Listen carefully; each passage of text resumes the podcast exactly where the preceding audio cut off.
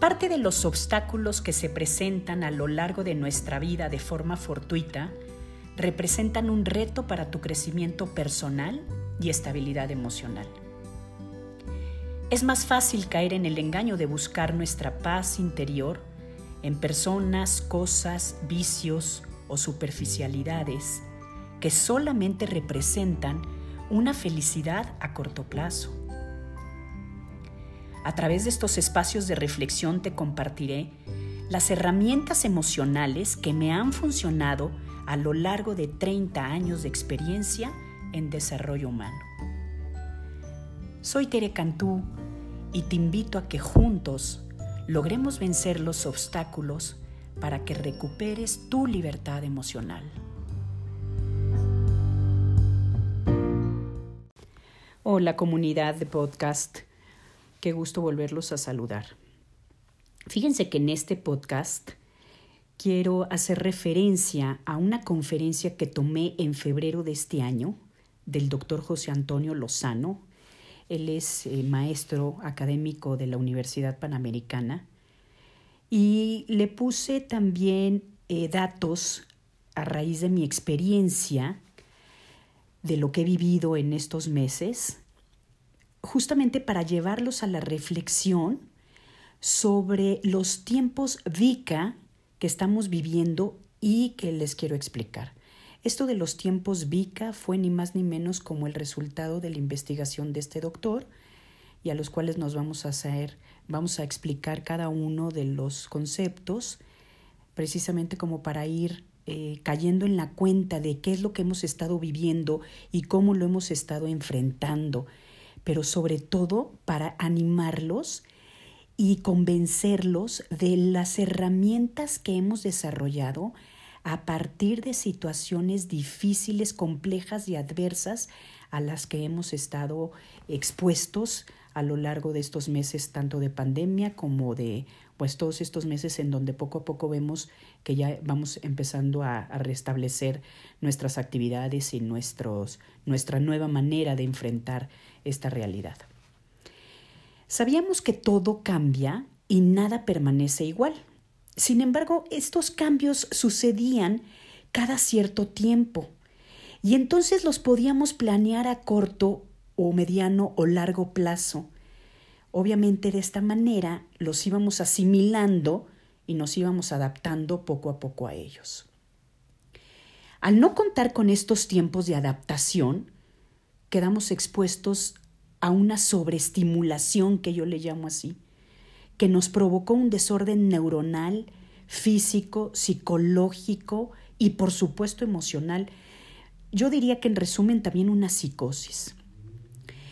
Voy a tomar aquí unas palabras ni más ni menos de mi terapeuta. Dice que cuando un estímulo nos sobrepasa o nos rebasa, por supuesto es que viene la sobreestimulación y el cerebro queda descoordinado porque no le da no le da tiempo de entender ese estímulo para ver qué hace con él. El cerebro, acuérdense que tiene, es nuestro eh, nuestro, ni más ni menos, eh, centro de control. Entonces, en el momento en el que un estímulo lo rebasa y lo sobrepasa, por supuesto es que se descontrola porque él es el que tiene que decidir qué hace con este estímulo. Pues imagínense que todos estos cambios tan rápidos que se nos han venido, inclusive pérdidas que se nos han ido sumando a todo el proceso del cambio, pues claro que el cerebro no nada más está sobreestimulado, sino que se salió completamente de control al no saber qué hacer con esos estímulos que desconocía y que tampoco había estado expuesto eh, en situaciones como las que estamos viviendo ahorita. Les voy a dar, por ejemplo, eh, ni más ni menos situaciones en las que nos hemos visto, eh, si no nosotros, algunas personas cercanas a nosotros, que, les, que ha sucedido todo esto. Cambios de casa, cambiarte de escuela, cambiarte de trabajo.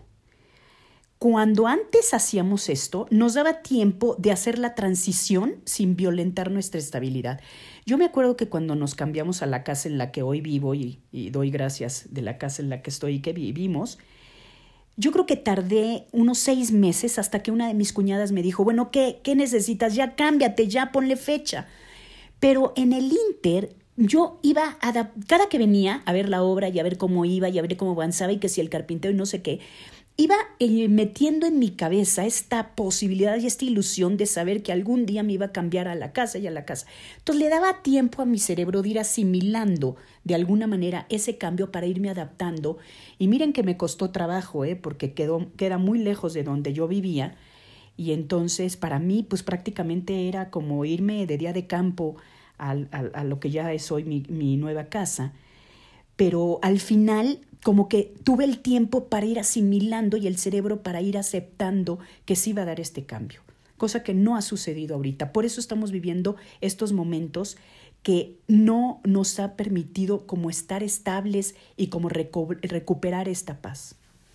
Si a esto le sumamos la incertidumbre con la cual nos, nos, nos hemos visto amenazados, pues se abre entonces la puerta a nuestra vulnerabilidad.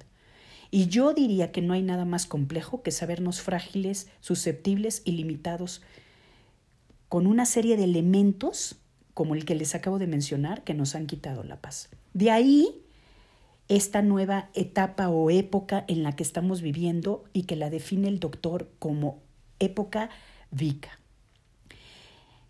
B chica eh, se escribe con B chica, lo voy a dejar en, mi, en mis apuntes para que vean eh, a, qué, a qué me refiero. V de vulnerabilidad, I de incertidumbre, C de complejidad y A de ansiedad. Estamos siendo entonces nosotros parte, protagonistas de un cambio histórico y de un cambio de época. Y pues claro, en esta, en esta situación que nos estamos viendo, la tarea va a ser reconstruir estas fortalezas interiores para enfrentar los retos de hoy. ¿Qué podemos hacer?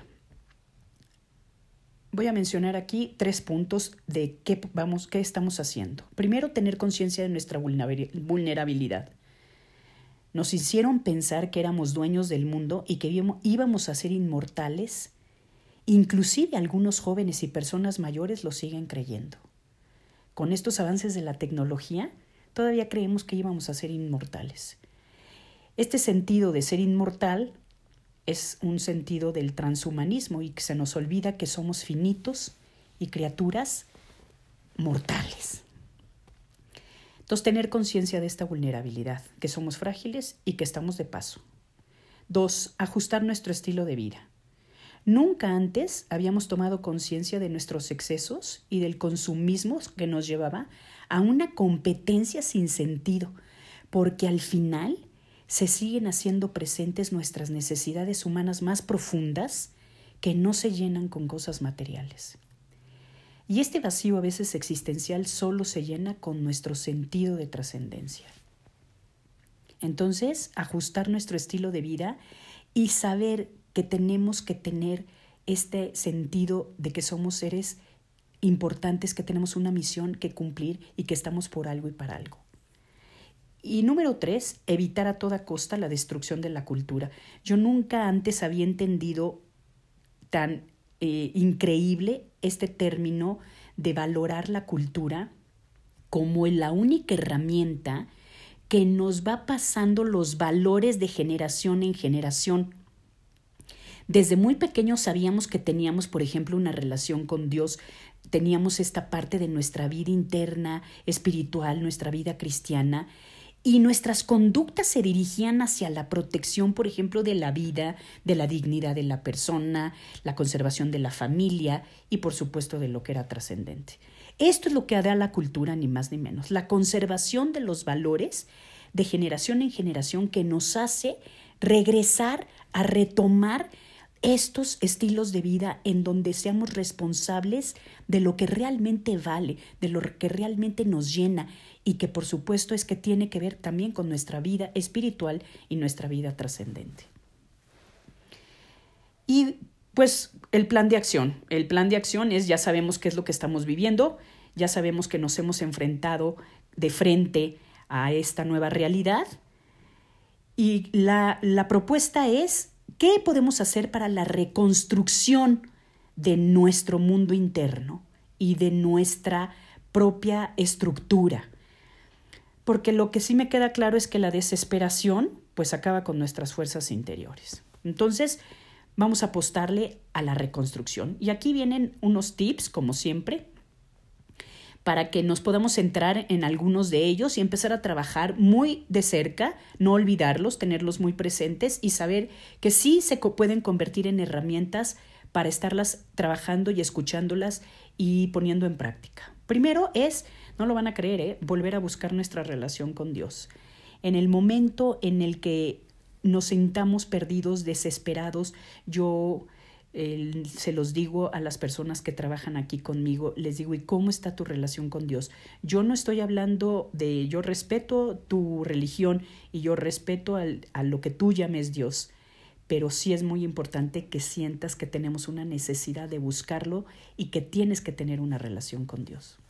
Entonces, primera, eh, primer tip, tip, eh, hay muchos, va a ser volver a eh, nutrir esta relación con Dios. Después, otro tip que nos alienta mucho es aprender de nuestras adversidades sabiendo que las pudimos vencer gracias a nuestras capacidades o nuestros valores. Fíjense que cuando superamos una adversidad, incrementamos nuestra capacidad para ser felices. Entonces es bien importante valorar estos retos que vamos venciendo día con día para sentirnos felices desde nuestro interior, yo se los he dicho a lo largo de estos podcasts que, por ejemplo, me encanta caminar y tengo la propuesta de caminar ahora pues con el iPhone una maravilla, ¿no? Mínimo cuatro mil pasos al día, que vienen siendo como dos kilómetros, una cosa así. Y entonces cuando logro vencer mi cansancio, mi pereza, el frío, este, el tiempo, para lograr mi caminata, no saben qué satisfacción interior me da el hecho de decir, claro, venciste todos los obstáculos y superaste la, la parte cómoda para el no lograr o el no lo pude. Y entonces sí me llena como de una satisfacción interna padrísima. Ya en la tarde que me siento a, escuchar un audio o a ver la tele o a ver un video, me, me siento satisfecha porque digo, bueno, ya hiciste lo que correspondió al día. Otro tip, alcanzar nuestra paz interior, que nos da serenidad. Un reto hoy, sin duda, que implica creatividad, innovación e introspección. Este punto lo voy a repetir porque considero de vital importancia. Alcanzar nuestra paz interior nos tiene que llevar a buscar ser creativos, hacer innovaciones, es decir, hacer cosas distintas, inventar, arriesgarnos y sobre todo a la introspección. ¿Por qué me estoy sintiendo así? ¿Qué puedo hacer para cambiar esto? Mi estado de ánimo, salir, ver verde, regar, cortar una flor, no lo sé, pero innovar, hacer cosas distintas. Otro tip, pensar que hay algo por el que vale la pena vivir.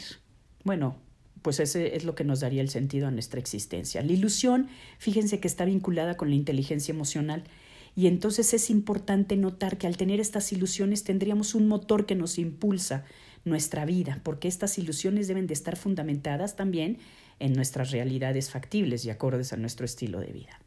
Otro tip, amar lo que hacemos. A mí, acuérdense que todo este trabajo, recibir a mis pacientes, dar coaching, eh, escribir en, en el Instagram, hacer los live, hacer este podcast, me encanta. La verdad me encanta, me encanta capacitar, me encanta dar todo este tipo de conocimientos y darlo a la gente y saber que se pueden quedar con un trabajo concreto me fascina. Entonces, amar lo que hacemos. Otro tip que ya lo veníamos hablando desde los pilares de la autoestima. Evitar el exceso de autocrítica y exigencia con nosotros mismos. Acuérdense que esta autocrítica y esta exigencia nos lleva a de no valorar lo que sí podemos y lo que sí logramos. Entonces, en lugar de solamente fijarnos en aquello que no logramos, que no superamos o que todavía es un reto en nuestra vida, pues fijarnos en los pequeños pasos que sí vamos dando y que sí vamos logrando y sí vamos viendo que nos hemos esforzado y que se ha logrado un resultado, por pequeño que sea. Otro, trabajar la voluntad, que es esta capacidad, por ejemplo, de posponer la gratificación y que nos enseña a no resistirnos al esfuerzo en nuestras tareas importante este tema de la voluntad ahorita y sobre todo las mamás que tienen hijos de en edades medianas y en adolescentes y un poquito pasada la adolescencia, es, es un gran reto. enseñarles a posponer la gratificación. Si siempre había sido un reto, ahora creo que es más, porque pues estando en la casa pues se te antoja hasta comer a la hora que sea y no importa suspender o no ponerle atención a tus tareas o trabajos o escuela en casa. Y por supuesto es que a veces hasta resistirse a hacer estas tareas cuesta más trabajo. Entonces, pues a seguir trabajando en este eh, entrenamiento de la voluntad. Otra facultad es, acuérdense, educar nuestra atención. Nuestra atención tiene que estar en el aquí y en el ahora. Esta es necesaria para evitar la ansiedad, porque acuérdense que justamente en esta época que estamos viviendo, Vika, el último punto es la ansiedad.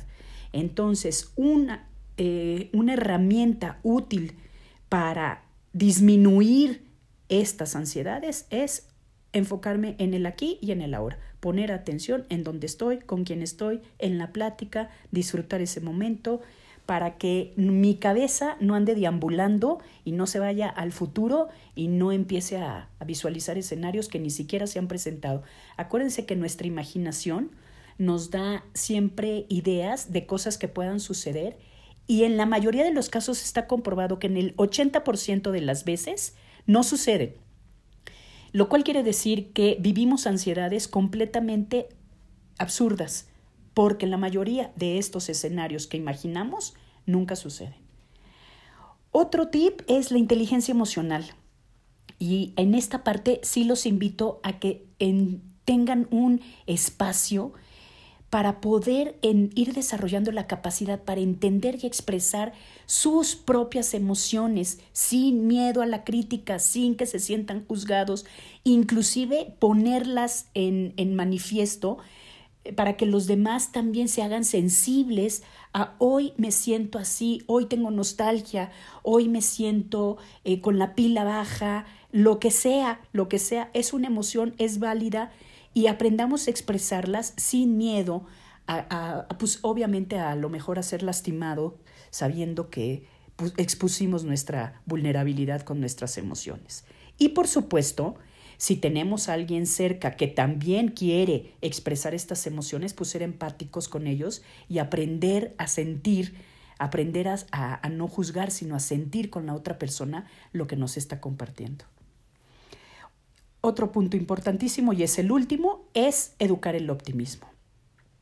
Esta parte es más que eh, eh, rescatable porque sí está comprobado que tenemos un cerebro positivo y un cerebro negativo. El cerebro negativo es nuestro cerebro reptil que nos da siempre señales de alarma, de, de problemas, de preocupaciones y de anticípate y de toma conciencia de esto. Y el cerebro positivo es el que lo ve al revés. Es el que ve como una posibilidad, una oportunidad, un reto, este, un desafío, una manera de poderlo lograr, te da ideas, abre tu capacidad de expansión y sobre todo también creatividad, te ayuda a pedir ayuda, a pedir consejo y entonces eso te hace, por supuesto, tener una actitud positiva. Pues bueno, proceso o época, etapa de la vida en la que estamos viviendo y enfrentando, vica, vulnerabilidad, incertidumbre, complejidad por la cantidad de estímulos que estamos recibiendo y ansiedad, que se pueden trabajar, que se pueden enfrentar y que lo hemos hecho porque hoy nos ha permitido estar hoy aquí, en el aquí y en el ahora, escuchando o trabajando en estos puntos y quizá también sea el mejor momento para conocernos más y más y mejor a nosotros mismos y reconstruir este mundo interior. Pues gracias por estarme acompañando una vez más en estos espacios de reflexión. Espero te haya gustado. Eh, te recuerdo que tengo dos cursos en mi página de internet, por cierto, muy buenos. Eh, ya más gente ha estado eh, tomándolos. Uno se llama Cerrando Ciclos, el otro Trabajando en mis creencias. En mis redes sociales me encuentras como soy Tere Cantú y recuerda que soy tu coach de vida.